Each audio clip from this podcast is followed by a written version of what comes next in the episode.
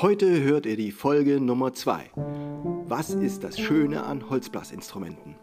Wir gehen den Fragen nach, was ist die Bauart, welche Musikstile kann man mit diesen Holzblasinstrumenten spielen und wer ist Theobald Böhm?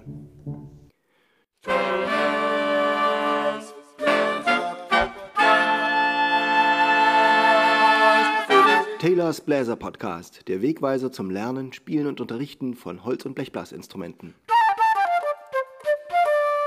Hallo und herzlich willkommen, liebe Bläserfreunde, zur Folge Nummer 2. Was ist das Schöne an Holzblasinstrumenten? Zunächst einmal ist wesentlich gar nicht so sehr das Baumaterial, woraus es gebaut ist. Ist es aus Holz geschnitzt oder ist es vielleicht doch eine Messingröhre, sondern die Bauart an sich und wie der Ton erzeugt wird. Schauen wir uns die Blockflöte an. Die Blockflöte hat für jeden Finger ein Loch, außer für den rechten Daumen. Da haben wir insgesamt sieben Löcher. Eins, zwei, drei, vier, fünf, sechs, sieben und den Daumen links dazu. Sieben Löcher, die man von vorne sieht und den Daumen hinten. Der Ton wird erzeugt durch die Aufspaltung der Luft. Wenn die Luft vorne durch die Blockflöte einströmt, spaltet sich die Luft nach oben hinaus aus der Flöte und nach unten in die Flöte hinein auf. Und zwar genauso zu 50 und 50 Prozent und dadurch fängt die Luft an zu schwingen. Das ist bei der Querflöte genauso, nur gibt es da keinen Block zur Hilfe, sondern man muss die Lippen so spitzen, dass man genau die Schneidekante trifft. Bei Oboe und Fagott haben wir Rohrblätter. Und zwar Doppelrohrblätter. Man kann sich das vorstellen wie einen Grashalm, den man einfach so platt drückt und dann ein bisschen zurechtschnitzt, so dass es dann einen kräftigen Ton gibt. Die Oboe spielt in der hohen Lage und das Fagott in der tiefen Lage. Ebenso Rohrblätter haben Klarinette und Saxophon. Die haben nur ein einfaches Rohrblatt. Erstens, was ist die Bauart von Holzblasinstrumenten? Da haben wir zunächst zwei verschiedene Wege, auf denen der Ton entstehen kann. Einmal sind es die Flöten, die allesamt den Luftstrom so aufspalten, dass ein Teil aus dem Instrument herausfließt und der andere ins Instrument hinein. Das ist bei der Querflöte so, da muss man die Lippen spitzen, damit das genau geschieht. Und bei der Blockflöte hat man die Hilfe, dass man die, der Block, die Luft, die einströmt, genauso ausrichtet, dass es genau auf, den, auf das Labium trifft, auf diese Schneidekante. Allen Instrumenten ist gemeinsam, dass sie Tonlöcher haben, eine lange Röhre mit Tonlöchern und eben diese Klangerzeugung entweder durch die Schneidekante oder durch die Rohrblättchen. Nun kommen wir zur zweiten Frage. Welche Musikstile kann man spielen mit den verschiedenen Instrumenten? Da haben wir zu einem die Blockflöte. Die ist hervorragend geeignet für Barockmusik, weil man äh, in der Zeit sehr viel für Blockflöte komponiert hat. Das war vor 1700. Dann wurde die Querflöte, also damals genannt die Traversflöte oder Flauto Traverso, immer bedeutender und die Traversflöte hat langsam der Blockflöte den Rang abgelaufen und die Querflöte hat, hat auch viel Barockstücke bekommen. Außerdem kann man auf der Querflöte gut einen Tango spielen und dazu habe ich euch einmal ein Stückchen aus meinem Archiv ausgewählt, das heißt Tango im Zwiespalt. Eins, zwei,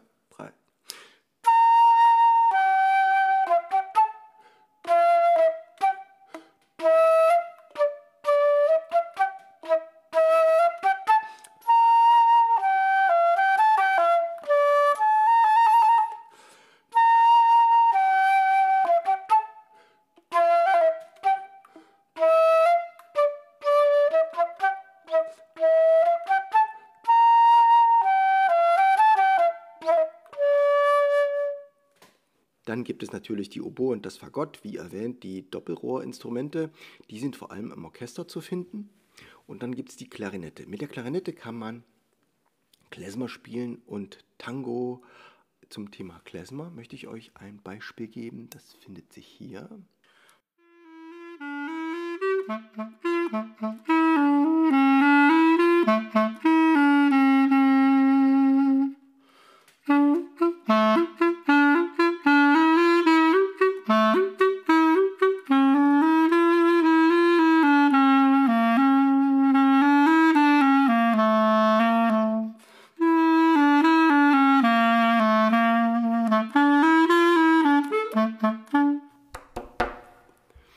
Noch zwei besondere Instrumente, die ich euch unbedingt vorstellen wollte. Und zwar kennt ihr natürlich alle das Saxophon. Jetzt ist das besonders interessant und viele wissen, dass das ein Holzblasinstrument ist, weil das das Paradebeispiel ist, dass es eben nichts unbedingt mit dem Werkstoff zu tun hat, sondern die Klangeigenschaften doch wesentlich durch die Tonlöcher bestimmt werden. Und wollte ich euch zum Schluss noch das Saxophon vorstellen. Das hat äh, die besondere Bauart, dass es aus Metall gebaut ist, nämlich aus aus Messing. Und dann könnt ihr schon gespannt sein auf Folge 3, wo ich über Blechblasinstrumente sprechen werde. Da sage ich auch was zu diesem Werkstoff. Hier ein kurzes Stück mit dem Saxophon und zwar hört ihr jetzt das Jazzstück Rush Hour aus meinem Taylor Rebook.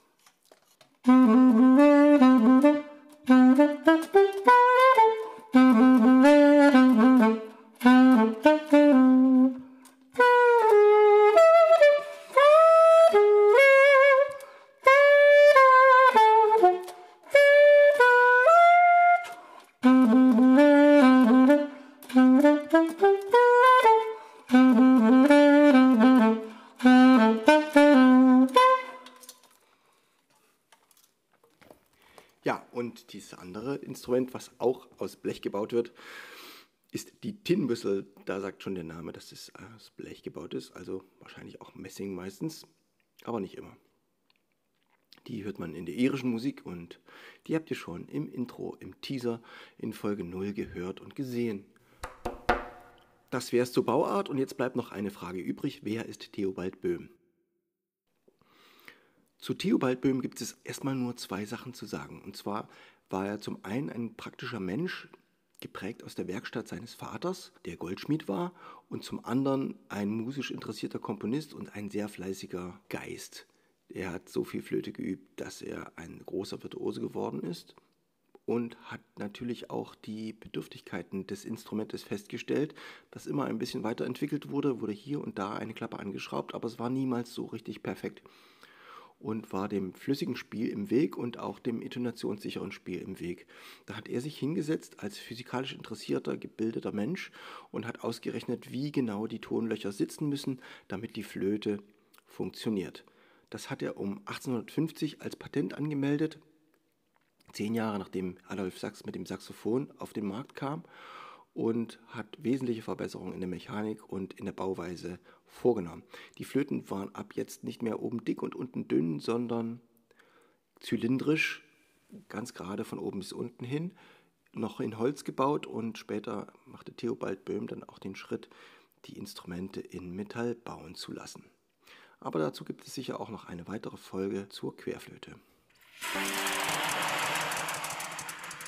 Das soll es für heute gewesen sein. Ich freue mich, dass ihr eingeschaltet habt äh, für den noch ganz jungen Podcast. Ich habe eine Menge Informationen für euch. Ich habe Kanäle geöffnet und zwar auf Telegram gibt es den Kanal Taylors Bläser Podcast. Da könnt ihr auch Kommentare hinterlassen und könnt die wöchentlichen Folgen herunterladen. Außerdem könnt ihr mich auf Spotify oder iTunes oder Pocket Cast äh, abonnieren und Schaltet wieder ein, wenn es wieder heißt, Taylors Bläser Podcast hat eine neue Folge. Schreibt mir eine E-Mail, wenn ihr Fragen habt oder Wünsche an wind.barockundjazz.de. An wind.barockundjazz.de als ein Wort. Ich verabschiede mich mit dem Bläserreim zur Folge 2. Langes Rohr und viele Löcher, unten für den schallenden Becher, strömt nun an Rohrblatt oder Kante Luft, erklingt des Holzes Bläserduft.